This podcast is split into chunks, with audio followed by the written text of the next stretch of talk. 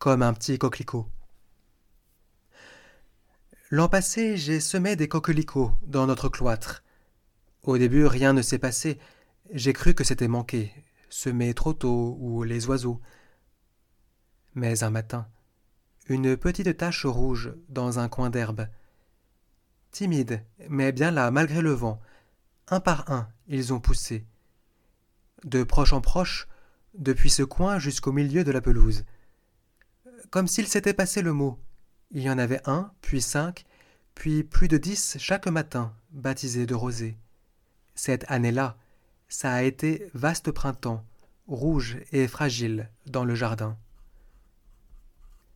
La mission de l'apôtre dans le jardin du monde, notre mission, puisque tous nous sommes apôtres, c'est de toutes les nations, à tous les coins du monde, faire des disciples, les baptiser, les enseigner. Cela peut paraître au-dessus de nos forces, bien loin de nos pauvres moyens. Imaginons-nous plutôt en coquelicot.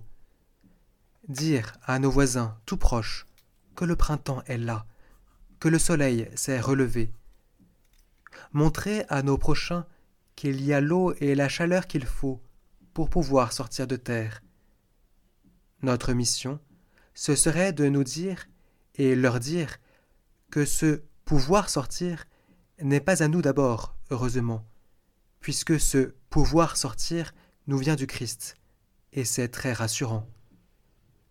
Tout ce qui nous est demandé, c'est de fleurir et de dire à ceux qui tardent ou qui sommeillent dans la terre, qu'il y a pas loin de la lumière, qu'ils peuvent aussi la boire et la porter.